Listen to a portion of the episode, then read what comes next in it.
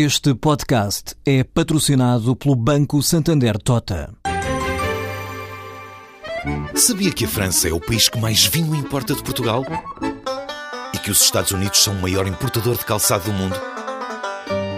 Ou quais as empresas que importam mais azeite português?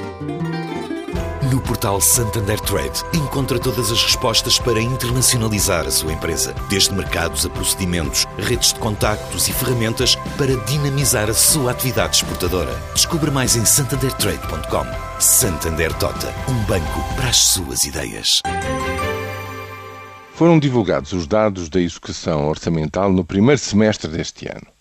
Já temos uma fotografia daquilo que se passou nos primeiros seis meses em termos de contas públicas de todas as administrações, o Estado, as autarquias, as regiões autónomas, a Segurança Social.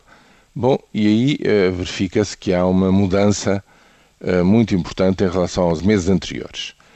Qual é essa mudança? Não é do lado da receita. A receita continua a crescer, não há qualquer surpresa, cresce em todos os seus segmentos, cresce a receita fiscal, sobretudo dos impostos diretos, mas também dos impostos indiretos, e crescem também as contribuições da Segurança Social.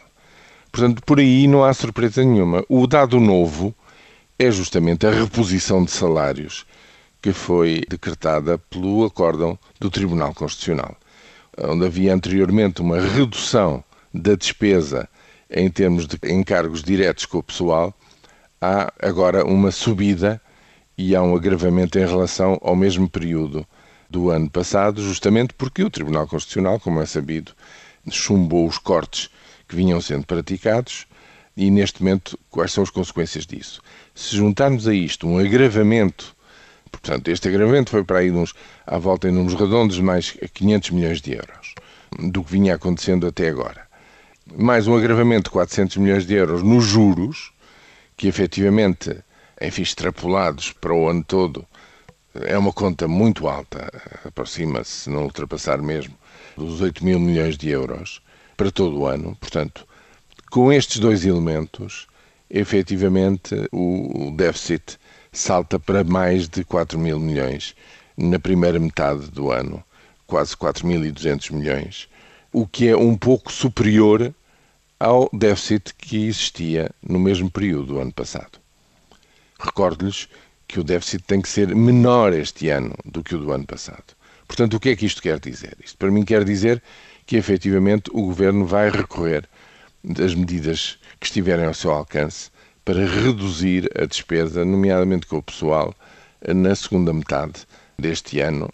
A primeira medida já se conhece, vai ser de novo testada pelo Tribunal Constitucional, a saber a reintrodução dos cortes do tempo do governo de José Sócrates, mas eventualmente irá recorrer a outras medidas do mesmo tipo e veremos também qual vai ser o efeito eh, na contabilidade para o déficit da mudança em setembro, que já está anunciada, do sistema de contas com um novo referencial. Vamos ver que efeito tudo isso tem. Mas para já, toma-se nota deste facto que é muito importante. Eh, neste momento, a dívida pública está contabilizada em 219 mil milhões de euros e os juros que ela acarreta são efetivamente um fardo pesadíssimo para as contas públicas em Portugal.